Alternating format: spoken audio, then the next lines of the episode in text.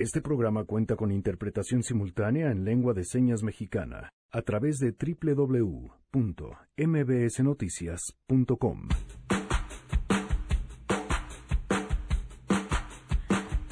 ¡Lunes! Ah, la necesitaba, ¿no? Ya, despertemos, es lunes. Lunes de Mesa Ciudadana platicaremos sobre lo que deja ver la balacera que sucedió en Arts Pedregal, el futuro del Coneval, la ley de extinción de dominio y mucho más. La otra posibilidad, que es por la que se optó, es que siga el Coneval, nada más que con un plan de austeridad. Todo sea por ahorrar. Tenemos buenas noticias y más. Quédense con nosotros, así arrancamos a todo terreno. MBS Radio presenta A Todo Terreno con Pamela Cerdeira.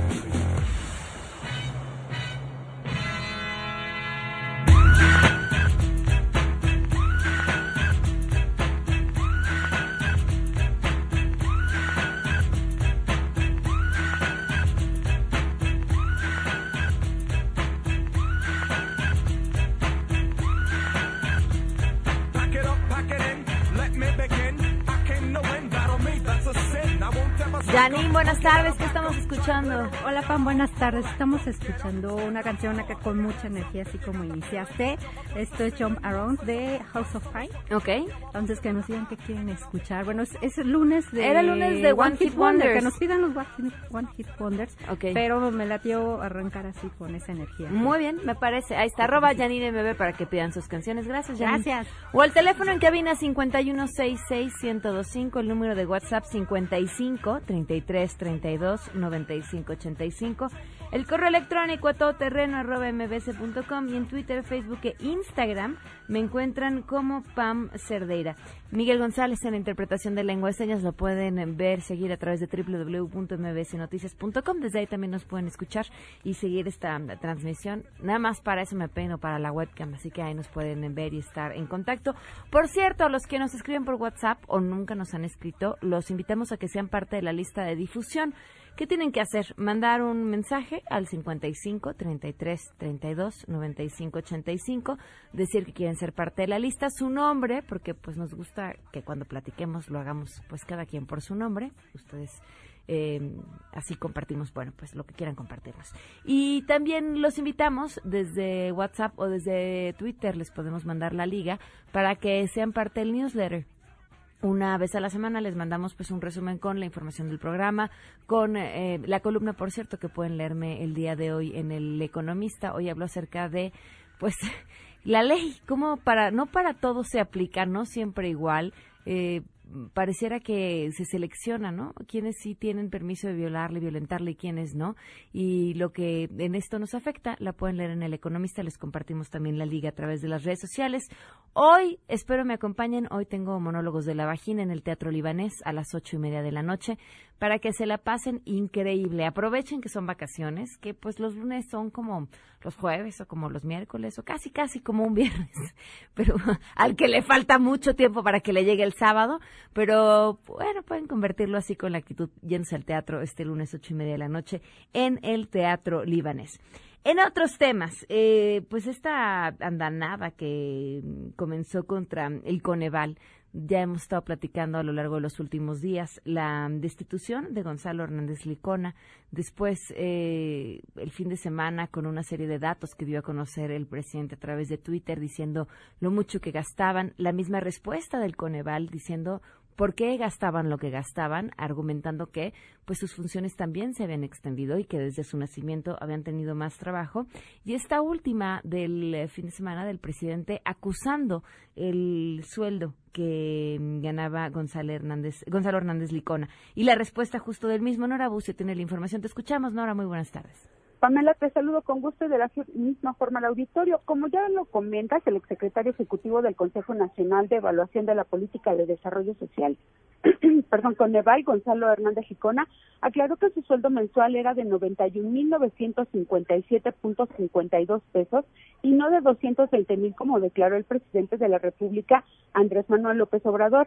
Durante la gira de trabajo realizada en Songolica, Veracruz, el mandatario aseguró que funcionarios como Hernández Licona se inconformaron con los cambios impulsados por la Cuarta Transformación debido a los altos salarios que ganaban en organismos inventados para simular el ex titular de la Coneval respondió, háganme la buena, adjunto mi sueldo. Era sencillo buscarlo por la transparencia del Coneval. Por eso digo que si uno utiliza evidencia rigurosa, puede tomar mejores decisiones. El liderazgo presidencial, combinado con buena información, podría generar mejores resultados para el país, respondió Gonzalo Hernández. En esta publicación además adjuntó una captura de pantalla del portal Nómina Transparente en el que se muestra que su sueldo neto mensual era de 132.312.98 pesos, menos impuestos era de 91.957.52 y no la cifra dada a conocer por López Obrador.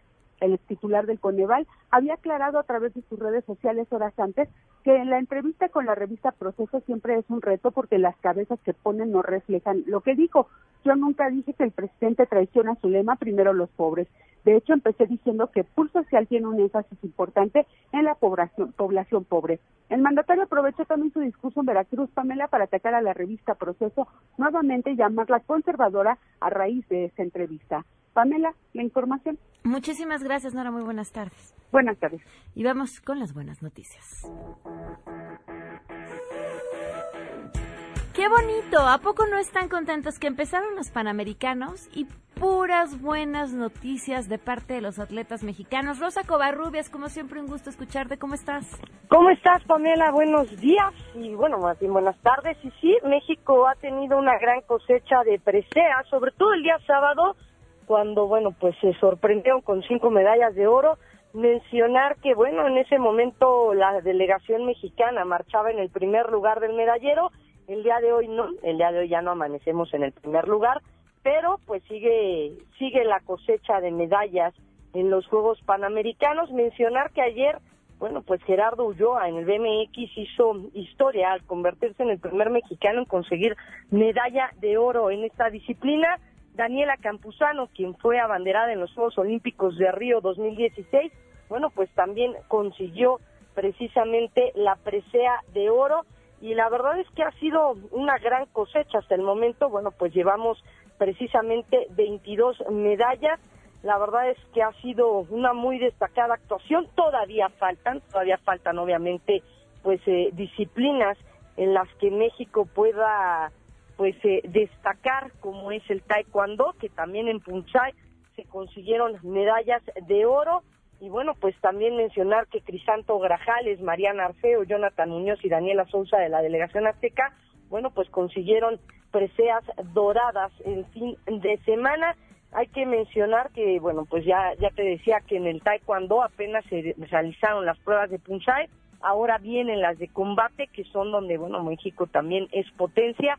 Obviamente no va María del Rosario Espinosa, porque, bueno, pues Briseida Costa le ganó en el selectivo rumbo a los Juegos Panamericanos en la categoría pues de pesos completos ya de la división eh, olímpica porque hay que mencionar que estas dos mexicanas están dentro de los eh, tres primeros cinco primeros lugares del ranking pero bueno pues eh, María del Rosario es más ligera que Briseida Costa y bueno pues ahora Briseida Costa en pues esta división de, de más de 67 kilogramos que es la división olímpica fue quien ganó su lugar en los Juegos Panamericanos. René Lizárraga también estará por allá. Habrá que esperar qué es lo que ocurre. También falta el tema, el tema de clavados, que bueno, pues México también es potencia en, en esta disciplina. Así que bueno, pues apenas comienza y México ya ha dado pues campanadas. También se, se han obtenido preseas en el canotaje, en el K4 México tuvo la medalla de plata el día de ayer, en el K4 femenil, así que bueno, pues eh, estaremos pendientes de qué es lo que ocurre en los próximos días en los Juegos Panamericanos y obviamente llevando muy buenas noticias. Te repito, el día de hoy, bueno, pues amanecemos en el segundo lugar del medallero, Estados Unidos tiene 10 preseas de oro, México tiene 8, ya tenemos 22 y bueno, pues en el transcurso del día seguramente irán cayendo más medallas, Pamela. Seguramente, pues nos va a dar gusto seguir hablando contigo sobre estas buenas noticias. Rosy, muchas gracias. Hasta luego. Hasta luego, muy buenas tardes. 12 con 14. Oigan, si están buscando una camioneta ideal para salir con los amigos de Paseo El Fin, pero que también les sirva para la ciudad, Les recomiendo que chequen la Suzuki Vitara. Es la ideal para la ciudad y para los viajes con amigos fuera de la ciudad. Tiene un increíble motor Booster Jet, excelente rendimiento de combustible y un buen manejo, lo cual la hace ideal para la ciudad. La pueden estrenar desde 3.999 pesos al mes y pueden ir a hacer su prueba de manejo al concesionario Suzuki más cercano. Tienen hasta el 31 de julio. Consulten más información en suzuki.com.mx diagonal autos. Vamos a una pausa y volvemos. En unos momentos, en A Todo Terreno, Por supuesto que tenemos mesa ciudadana. regresamos. A Todo Terreno. A Todo Terreno, con Pamela Cerdeira. Continuamos. 12 con 21 minutos, continuamos a todo terreno. Nos volvimos locos todos viendo cómo o imaginando cómo nos veríamos con muchos años más. Y, y a mí lo que me llamaba más la atención de que eso generara una locura es que siempre invertimos dinero, esfuerzo, energía en lo contrario. Concha León Portilla, ¿cómo estás? Bienvenida. Muy bien, feliz Pamela de estar aquí contigo. Tú Muchas tenías gracias por mucho que comentar sobre la fiebre por el FaceApp. Sí, es que fíjate qué interesante. En algunos lados dicen que fueron 100 millones de personas las que se cambiaron. Empezaron los famosos y luego los empezó a seguir todo mundo. ¿Y cómo te explicas de veras lo que tú estás diciendo? Si todo el tiempo nos estamos pintando el pelo, quitando las arrugas y todo ese show, ¿cómo es posible que de repente todo mundo haya caído en eso? Ya más allá de que la robada de datos o la no robada, no soy experta, experta en, ciber- en todo eso de ciberseguridad, pero es interesante que también la gente con la duda seguía jugándole y jugándole. Ajá. O sea, la gente estaba amenazada porque el cuate este Joshua Nossi, él puso, él puso que era un riesgo, luego el Senado entró, el senador este en Estados Unidos, el Chuck Schu- Schumer, entonces sí parecía ser un riesgo y sin embargo la gente seguía jugando. La misma aplicación te permite hacerte más joven, cosa que a nadie le interesó. No.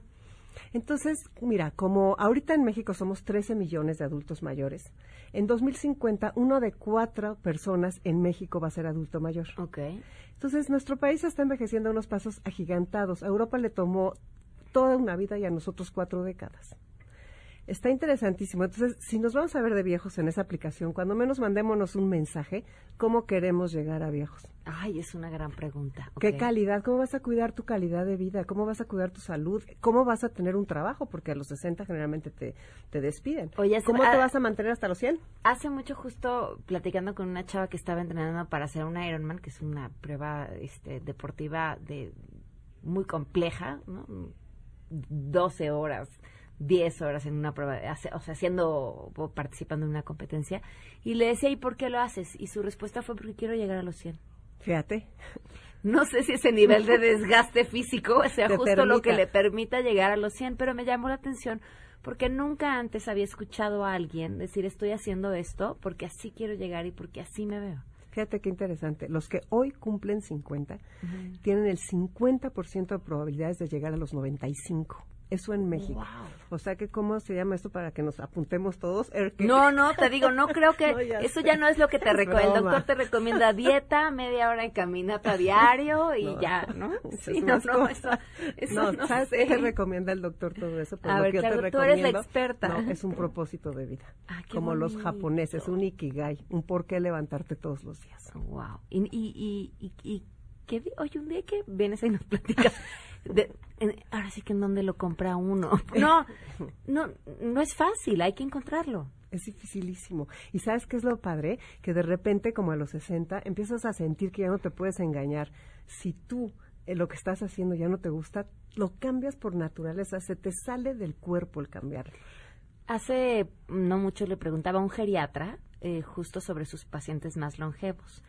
Y le decía que a mí me llamaba la atención que me había dado cuenta que las personas que tenían un hijo con discapacidad eh, eran personas que vivían muchos años y que me, me parecía, digo, claro, mi análisis o mi muestra era una muestra insignificante basada en la experiencia personal, pero que a mí me parecía que justo el decir sin mí mi hijo o mi hija no va a poder era un motivo y que eso estaba manteniendo a esas personas vivas tanto tiempo en tan buenas condiciones porque eran o sea eran personas de arriba de los 90 años eh, súper lúcidas, eh, que, que se podían mover y ir por la vida eh, por sí solas. Que seguían cuidando a sus hijos. Exactamente. Fíjate, precisamente tengo una amiga que tiene una niña con problemas y entonces puso un lugar para que reciban a todas las personas de 50 o 60 que se les mueren sus papás.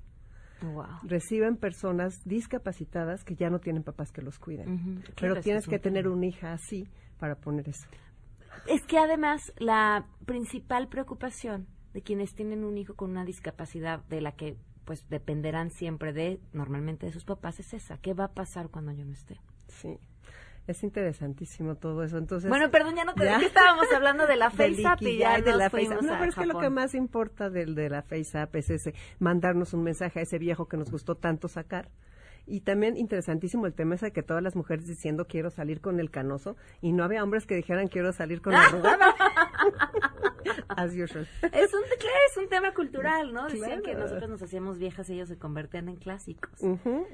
Ah, yo creo que no. Y yo creo que los años son, bueno, no sé, o sea, no soy un hombre pensando en una mujer, pero, pero yo siempre he creído que los años te- dan experiencia y la experiencia y la madurez son súper atractivas. Sí, fíjate que me cayó en las manos un libro que me recomendó una amiga que se- es de Marianne Williamson y se llama La Edad de los Milagros. Y es todos los milagros que se producen en ti por llegar a los 60, a los 50 y tantos. Cómo cambia toda tu óptica de la vida. Se los recomiendo mucho. No sabes qué cosas tan bonitas dice de todo lo que descubres adentro. Entonces, si es la edad, si es la sabiduría, si es toda esa cosa ¿Tienes curso? que seduce. Tenemos un curso. Empezamos del 12 al 16 de agosto. Es solamente una semana, un curso de verano como cuando éramos chiquitos en el Centro de Capacitación MBS. Es de 10 de la mañana a 1 de la tarde. Ok.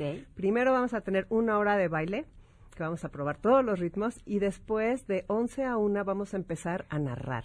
¿Por qué? Porque todos tenemos mucho que contar. Entonces, vamos a dar una bola de ejercicios buenísimos que sacan al escritor que todos llevamos dentro, la creatividad, el poder desahogarnos, el poder sanar mil cosas, el divertirnos. Otra vez va a ser hacer amigos, que todos mis grupos, ya tengo como 500 personas que han tomado los cursos gracias a todo el apoyo que me dan, la verdad. Y entonces está padrísimo porque de veras hacen grupos que se quedan y se quedan. Entonces yo los invito, si tienen de 40 en adelante, porque ahora nos vamos a invitar hasta los jóvenes, que se metan a este curso de verano de eh, el 12 al 16 de agosto, de 10 a 1 en el Centro de Capacitación MBS. Escríbanme un mail a concha.enlace50.com o mándenme un WhatsApp al 55 23 25 41 61 y ahí los inscribimos de volada. Perfecto. Muchísimas gracias, Gracias Concha. a ti, Pamela. Oigan, cambiando de tema, tengo aquí frente a mí unas obras de arte espectaculares. Las pueden ver quienes nos acompañan a través de la webcam. Y lo más interesante es que cada una de estas piezas ha sido hecha con exclusivamente con empaques de Maruchan. Me acompaña el licenciado Miguel Ángel Ruiz, responsable de marketing de Maruchan. ¿Cómo estás? Bienvenido. Muy bien, muchas gracias Pamela y un gusto estar aquí en tu programa y traer buenas noticias, ¿no? Que siempre necesitamos. Cuéntame sobre estas piezas. ¿Puedo ver los libros que traes? Sí, esto, esto es una, esto es un algo que le damos a, a la gente y este es el material, Ah, ok. este es el material de convocatoria. Este es un, un evento, es un certamen que iniciamos en el 2014 en la, en la empresa con la intención de apoyar a todo el talento mexicano, ese talento joven, esa creatividad, esa originalidad y que realmente pues todo esa- ese talento se pusiera en una obra de arte, como son estas esculturas que tenemos aquí. Eh, eh, y creamos este certamen llamado SOPAR, que tiene la- esa finalidad y de promover, además de ese talento, pues hacer que la gente también se acercara a las fuentes profesionales que de, la, de todo lo que es la arte plástica. Entonces empezamos con esa primera convocatoria en el 2014, logramos que la gente empezara a crear obras, nos mandaron alrededor de 400 trabajos, que es el promedio que se ha mantenido durante estos años. Y de esos trabajos se seleccionan los 100 finalistas y de esos 100 finalistas hay 30 ganadores. Pueden ganar a 300 mil pesos en premios y los 30 ganadores recibirán la estatuilla Sopart 2019. Tengo aquí enfrente una de estas obras, la que más me llamó la atención, se llama Lo poco que nos queda. Está divina. Sí. Es de estas obras que, ay, te mueven el corazón. Y esta es la que ganó el onceavo lugar, no me imagino Sí. cómo estarán los primeros. Ese es, ese es algo muy importante. Independientemente de la cantidad de participantes, es la calidad de los trabajos. La calidad del 2014 a la que tuvimos el año pasado en el 2018 se ha incrementado muchísimo. Wow. Es para el jurado, que son escultores profesionales, ha sido muy complejo la verdad, toda la decisión final de quiénes son los 30. Porque tú sabes que en el arte todo es subjetivo, ¿no? Claro. Entonces cada quien piensa que lo- su obra es mejor, pero al final de cuentas, estas 30 obras tienen que cumplir requisitos como la creatividad, la originalidad, el, el uso de los materiales y realmente ser una obra artística. O sea, esto no es un concurso, con todo el respeto para la gente que tiene mucho talento, no es un concurso de manualidades Claro. son verdaderamente obras de arte. El jurado, desde el primer año, tratamos de que fueran escultores profesionales y el maestro Sebastián, que pues es un escultor de primer nivel, Espectacular. fue nuestro presidente del jurado por los tres primeros años. Ok, Y actualmente es el maestro Aldo Chaparro, ok. que son eh, de ese nivel de, de escultores. Aún así, les cuesta mucho trabajo seleccionar la, cuál es la obra ganadora. Entonces, ¿la convocatoria ya está abierta? Ya está abierta, se abrió este año, la 2019, se abrió el primero de julio y cierra el 22 de septiembre. ¿Qué tienen que hacer? Tienen que, ya en este momento, tienen que apurarse a diseñar en su cabeza primero qué es la escultura que van a hacer, bajarla y empezar a trabajar. Hay gente que la hace en una semana, hay gente que la hace en tres horas, hay gente que se tarda las 12 semanas. Me decías que hay personas que la hacen a lo mejor con una sola, con un solo vasito de maruchan y hay Correcto. personas que hacen esculturas de ¿qué tamaño ha sido la más Sí, grande? mira, la- eh, tenemos una en la, en la oficina de dos, más de dos metros de Wow, alto. ¿no? ok. Hay otra, la ganadora del año pasado fue una escultura que mide aproximadamente como un metro y veinte de, de, de Ujú. cada lado. Es un, es- no lo podemos traer, no la podemos, este, No, estar moviendo, ya estar me moviendo, imagino. ¿no? Pero verdaderamente son artistas y, y artistas de toda la República. Sopartistas, como le llamamos nosotros a, a ellos por la participación. Y, y créeme que la verdad usan las texturas, usan los colores, usan todo el tipo de empaque de cualquiera de los productos Maruchan y eso hace más rico este, este concurso. Les dejamos el tema libre, eso les ha gustado que, que les dejemos el tema libre porque así pueden empezar a diseñar su obra desde Claro. tiempo antes. No los limitamos a algo. Y ellos mismos tuvimos la rueda de prensa hace, hace ya casi un mes y la verdad es que la gente de los mismos sopartistas decían, yo mismo he superado mi obra, he crecido en, en mi obra. Y si me comparo con lo que metí hace un dos años o tres años, mi trabajo ya es diferente. ¿Podemos ver en la página de internet las obras anteriores? Podemos ver, tenemos una galería en maruchan.com.mx, hay Ok. una sección especial de, de Sopar, ¿no? Ujú. En donde están todos los materiales que han pasado en los diferentes años. Evidentemente tenemos videos y todo eh, de los 30 ganadores del año pasado. Y, y déjame decirte, además de que se puede ver, que hay dos, dos premios, además del premio del estímulo económico, dos premios muy importantes. Uno es una estatuilla que se les en- entrega a cada uno, un, un diseño de una estatuilla que es que es este diseñada en este año particular y el año pasado por uno de los propios opartistas que participó. Ok. ¿no? Y, la- y el otro es que su obra está en exhibición en el Museo de Arte Popular aquí en la Ciudad de México. Wow. Ok. Eso fue un logro muy importante que afortunadamente le damos las gracias al Museo de Arte Popular porque es una obra de arte popular Que está ahí en los pisos de- de- del museo y se mezcla con, con aquellos alebrijes y con otras cosas que, que hacen del arte popular en México algo muy, muy rico, ¿no? Pues entonces en maruchan.com.mx se encuentran las bases, la información que necesiten saber y que se pongan de una vez pues a comer sus maruchan para que tengan los envases y a partir de ahí poder hacer su obra. Así es, así es. Cualquiera de los productos puede participar. Abrimos la convocatoria, toda tu, tu gente, tu audiencia del programa, que lo comunique, porque estamos seguros de que en México hay más de 400 talentosos y creativos sopartistas. Está inque- es que además yo ya estoy en la página viendo las distintas obras. Wow, está increíble, qué, qué, qué buena iniciativa. Pues mucho éxito en esta sexta edición. Pues muchas gracias, muchas gracias por, por el apoyo y muchas gracias. Ojalá que sí, porque créeme que es realmente un certamen mucho más allá de un vaso de sopa marucha. Sí, bueno, me queda clarísimo. Muchas gracias. Gracias a ti. Vamos a una pausa y volvemos.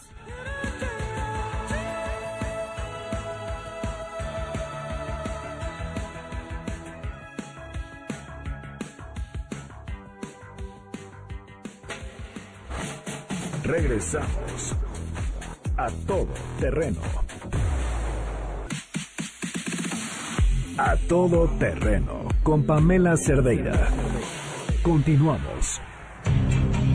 Se nos ha notificado oficialmente que el presidente de la República, a través de la secretaria de Bienestar, María Luisa Albores, ha decidido nombrar a José Nabor Cruz Marcelo como titular del Coneval.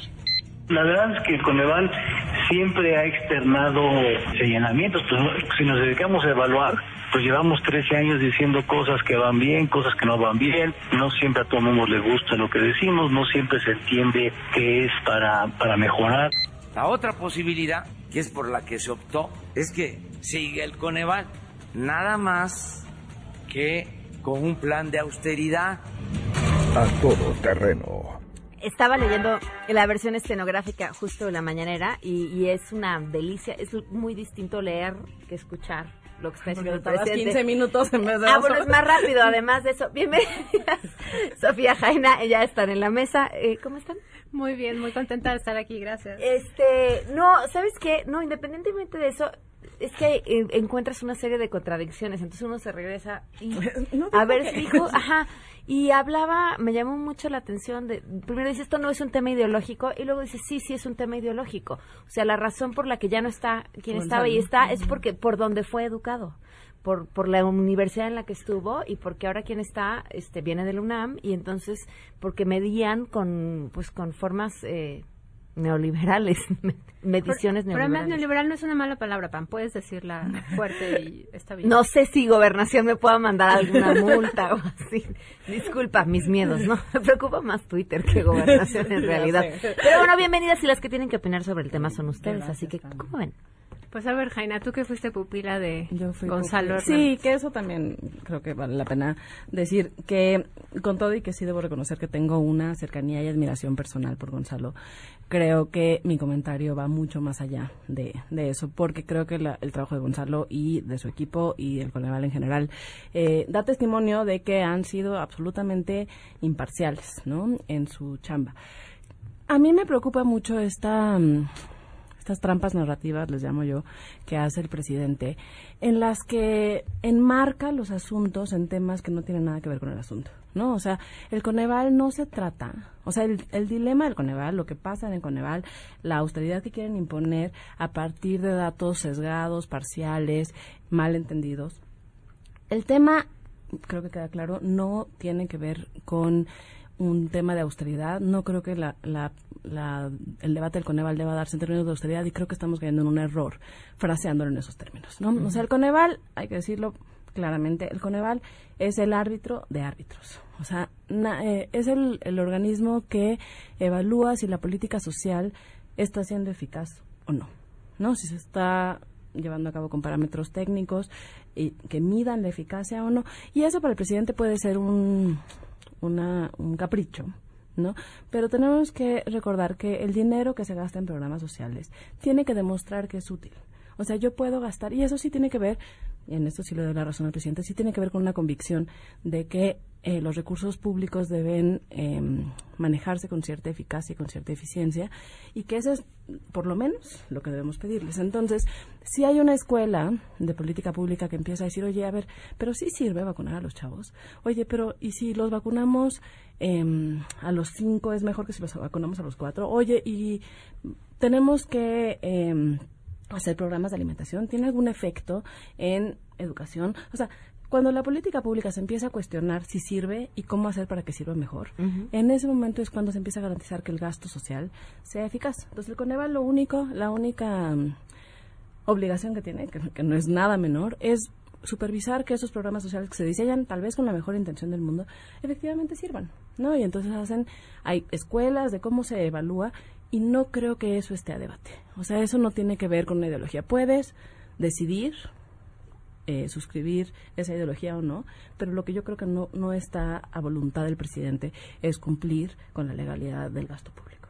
Y lo siento, la Ley General de Desarrollo Social mandata al Coneval no solo a evaluar los programas federales, sino a partir de 2014 a evaluar todos los programas sociales del país. Que además involucran a la ley de pueblos indígenas, a la de hidrocarburos, porque afecta a las zonas donde pasan los gasoductos, a la, o sea, hay miles de normatividades, leyes, reglamentos, incluso ahorita está en la Sí, o sea, digo, entiendo que para el presidente es una cosa de voluntad y de decisión que toma en la mañana, pero, pero y sí creo que quienes votaron por Andrés Manuel y quienes suscribimos un proyecto de mayor igualdad y de mayor justicia social, sí tendríamos que estar muy atentos de que el Coneval no desaparezca, porque es la única forma que tenemos de saber si los apoyos que se están dando con la intención de mejorar la vida de los más vulnerables sirve o no sirve. Sobre todo ahora que tantos recursos están destinando justamente a desarrollo social. Y que la narrativa pública es que esa es, Es la, esa. es la única ambición del gobierno. Bueno. Pero a ver, creo que todos estamos de acuerdo en que no es aceptable que haya 53 millones de pobres desde hace 10 años. O Claro. sea, todos estamos de acuerdo que es, es, un, es, es- es un drama que eso exista. Entonces, creo que partiendo de ese punto y, a- y, y un poco eh, López Obrador gana la elección, sí por violencia, sí por corrupción, sí por hacer las cosas diferentes, pero también en esta narrativa de equidad, de igualdad. Ahora, un poco retomando lo que dice Jaina, para poder tener eh, una solución concreta al problema de la pobreza, no tienes que mezclar quien, hace la receta, quien mezcla los ingredientes y quien dice si el pastel que acabas de cocinar, llamado política social, está rico. O sea, y hago este símil tan absurdo con un concurso de pasteles, porque es como si el mejor chef del mundo diseñara la receta, hiciera el pastel y luego se autodeclarara Se la medalla, ganador, pues. ¿no? Entonces, eh, en todos los países del mundo, las mejores prácticas, y recibimos un montón de fondos internacionales, no solo de Estados Unidos, sino de la Unión Europea y de Gran Bretaña, para evaluar a través de terceros digamos, universidades privadas y públicas, la política social, porque además resulta que pro- prospera, progresa oportunidades o como el nombre, solidaridad, como lo hayan querido llamar, desde hace veintitantos años, funciona en virtud de que todos aquellos eh, ajustes que se le hacen, ahora vamos a darle más dinero a las mujeres jefas del hogar Funcionaba. para que para que ya no los Sí, hombres se queden funcionaba. con el dinero. Eh, de acuerdo, funcionaba. Eh, ahora vamos a becar a los chavos para que ya no solo acaben la primaria, sino también la secundaria y ahora la prepa. O sea, todos estos esquemas no se le ocurrieron a alguien súper brillante, al chef que hizo el pastel. Dijo, vamos a ponerle un poquito más de vainilla, un poquito más de azúcar. No, fue en función de la calificación que iba recibiendo el Coneval, o la, más bien, iba recibiendo la política social y por eso se crea como un organismo del Estado mexicano a finales de 2006. O sea, desde los años 80 tenemos estos programas sociales, tenemos evaluaciones desde los 90. En el 2006 se crea como un, un, un ente público. Y en 2014 además se hace un órgano constitucionalmente autónomo. Entonces, eh, aunque todavía no haya ley del Coneval, si quieren desaparecerlo, necesitan cambiar la constitución. Yo sé que ahorita tenemos minutos. mayoría y podemos hacer cambios importantes, pero no hay que desestimar que al final, otra vez, si tú quieres acabar con la pobreza, tienes que subir la productividad, no darle transferencias a la gente, porque si no le resuelves la quincena, pero no le resuelves la pobreza a la siguiente generación. Bueno, y bueno, de lo que dice Sofía, destacaría dos cosas. Una, eh, el Coneval no es el organismo que evalúa, ¿no? El, organ- el Coneval coordina evaluaciones. Entonces hay desde consultoras privadas hasta um, universidades públicas, hasta, eh, digamos, organismos internacionales que son parte de estas evaluaciones. Y eh, yo difiero un poco, justo, justo la diferencia entre solidaridad, solidaridad y progresa, prospera, oportunidades, como se haya llamado, ese programa que tiene una convicción no clientelar, ¿no? O sea, lo que trata de hacer Prospera, oportunidades en su momento, es cambiar cómo se asigna el dinero. Entonces, Solidaridad tenía un fuertísimo componente Clientelar, clientelar, de acuerdo. ¿no? Y entonces, con toda la razón del mundo, los- las- las- la oposición dijo, oye, no, a ver, estás usando el dinero del Estado para ganar elecciones, ¿tú Ujú. cómo crees? ¿No? Y entonces empieza a haber una, una demanda social por transparentar la entrega de recursos y sí, por mejorar los apoyos. ¿Por qué? ¿Por qué van mejorando? Porque al final son recursos escasos. Y a mí lo que sí me, o sea, me parece muy desconcertante es que el currículum de alguien que hizo un buen trabajo, o sea, el currículum cercano a el neoliberalismo, según el presidente, sea más importante que lo que se supone que es su proyecto de vida, que es garantizar que los más vulnerables vivan mejor. Eso no hay forma de saberlo a menos que lo midas. Y eso, pues sí, o sea, entiendo que mucha gente, ya en esta misma mesa lo he dicho, o sea, la política pública no se puede hacer a partir de anécdotas. No, es que yo conozco una señora que le dieron el 2.500 pesos 2.500 y- pesos y salió de pobre. Ah, p- muy bien, qué bueno, me da mucho gusto por esa señora, pero la política pública no se puede hacer a partir de anécdotas.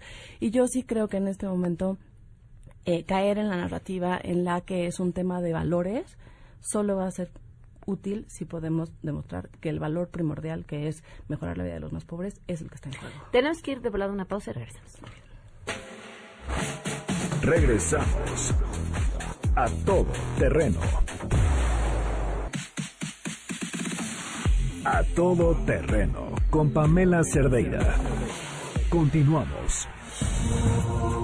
Lo único que quisiera es de que no me eh, involucraran en este asunto, porque buscan echarme la culpa de todo. Ya les dije, no tuve nada que ver, ya no es el tiempo de antes en que estas decisiones las tomaban desde arriba. pasar por encima de la voluntad de los ciudadanos de Baja California. Ellos eligieron a un gobernador para dos años. Pues no, no puede sustituirse una elección por una asamblea o por un, eh, una decisión tomada por un eh, cuerpo legislativo, en este caso, Yo voy a respetar tanto lo que hizo el Congreso, aunque en mi opinión como ministra en retiro, sí te puedo decir que en mi opinión, pero ya no como secretaria de Gobernación, en mi opinión como ministra en retiro, por supuesto que es una reforma inconstitucional. A todo terreno. Ley Bonilla y de paso, Ley Garrote. Aprovechen. Estamos al 2 por 1 Sí, Leyes sí. inconstitucionales al 2 por 1 Primero, Baja California, Ley Bonilla. Lo que es no es una ley, es una reforma constitucional en la cual lo que quieren es ampliar el plazo de dos a cinco o a seis años según los criterios interpretativos de los abogados electorales a los que les guste preguntarle. Em, por parte del Congreso, la historia está así. En 2018 se arma la convocatoria para renovar gober- gobernador eh, de Baja California por dos años, porque hay una, un- una directiva nacional a partir de la cual se tienen que homologar las, los comicios federales con los comicios locales de forma tal 10 que verá- de forma tal que cada vez haya menos procesos electorales y gastemos menos. Bueno, total que eh, en marzo del 2019, que es el registro de los candidatos, el señor Bonilla, el ahora gobernador electo, se registra bajo esas reglas del juego y luego impugna. Entonces el Tribunal Electoral en una primera vuelta, porque ya vamos en la tercera, le dice, no señor, eso no es procedente porque ya empezó la- la- el registro y la convocatoria, estamos en pleno proceso electoral. Eh, el 2 de junio son las elecciones, gana Morena carro completo. Cinco municipios de 5, 17 distritos de 17 y la gubernatura con un amplio margen, eso sí, con muy baja participación electoral, menos de 30%. Eh, y en julio, a principios de julio, empezamos con que el Congreso dice, no, sí, vamos a ampliarla ya que está electo el señor de dos a cinco años. Y entonces, pues en esas estamos, como les decía, ya vamos en la tercera impugnación ante el Tribunal Electoral, que debe resolverse ya en estos días, porque pues es, es cuestión de, de semanas de aquí a que tomen protesta. Eh, el señor presidente dice, por un lado, que a él no lo metan, que ese no es su problema. La, la ministra en retiro, secretaria de Gobernación, dice, pues mira, yo creo que es inconstitucional Increíble. como ministra, pero ahora traigo cachucha de secretaria de Gobernación y pues Sí. hay que darle Lo respeto. chance al Estado que determine libre y soberanamente qué clase de Respuesta es eso. fue Pero además en gobernación tenemos al subsecretario Ricardo Peralta Escribiendo diciendo, artículos. diciendo en un texto de circulación nacional que es perfectamente constitucional y que la voluntad popular no es por un cambio de partido, sino por un cambio de régimen, es decir, muere la democracia. Y finalmente tenemos al subsecretario Encinas, que hace una semana escribe también un artículo donde entra en razón y dice, no, estos señores no es constitucional. Tenemos voces en el Congreso haciendo llamados y, puntos eh, de acuerdo, donde incluso la semana pasada discutieron PAN y Morena en mentada de madres, o sea, en medio de una mentada de madres. Los dos pusieron de acuerdo para decir juicio político a todos aquellos legisla- legisladores que les quedan tres semanas eh, que votaron a favor de ampliar el plazo. Entonces, dicho lo anterior, es no, señor presidente, sí le toca a usted decir algo, porque la acción de inconstitucionalidad, si bien la podría interponer la, eh, la Comisión Nacional de Derechos Humanos para efectos de derechos humanos, la podría interponer el- el- los partidos políticos para efectos electorales, todos son leyes. El único que puede interponer contra una norma general estatal es el presidente de la República o el propio Congreso. Y el Congreso local, pues tiene un doble problema, porque lo acaban de votar para que se amplíe, Ni modo que se voten en contra. ¿Y qué crees? Una vez que llegue Bonilla, si es que ahorita Kiko Vega, que es el actual gobernador, no decide o decide no publica. publicarlo, pues o lo publica el, el, el nuevo gobernador y dice, pues aquí estoy con un congreso que le estoy diciendo que ganó 17 de 17 distritos, pues es una locura que vayan a echarlo para atrás. Entonces, no, sí le toca No. al presidente decir algo. Yo nada más diría rápidamente eh, que creo que Baja California es la prueba de fuego de quién es una persona de Estado y quién no.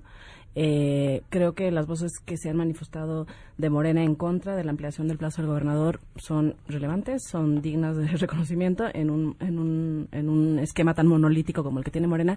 Creo que también es el momento en donde Morena se va a definir como fuerza política y no solo como el grupo que apoya al presidente, sino como partido político, cuáles son los principios que defiende y cuáles no.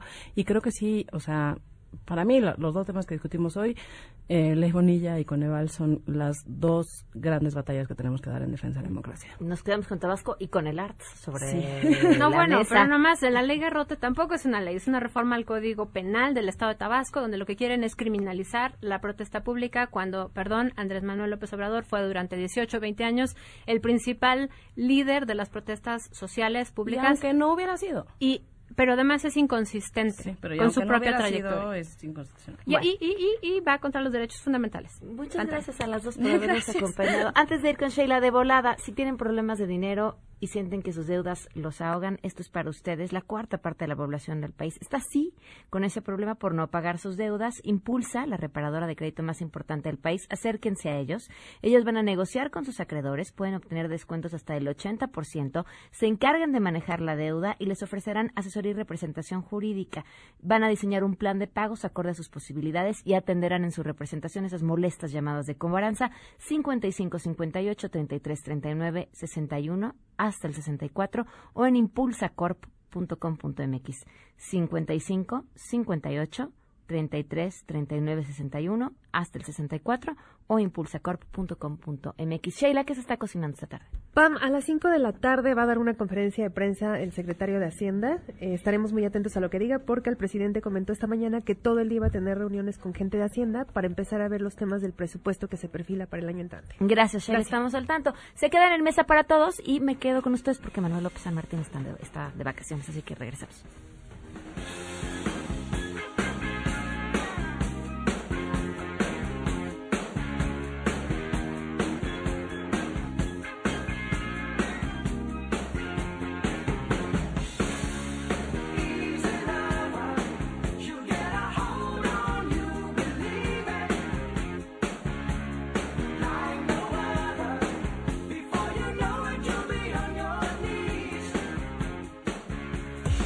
MBS Radio presentó A Todo Terreno con Pamela Cerdeira, donde la noticia eres tú.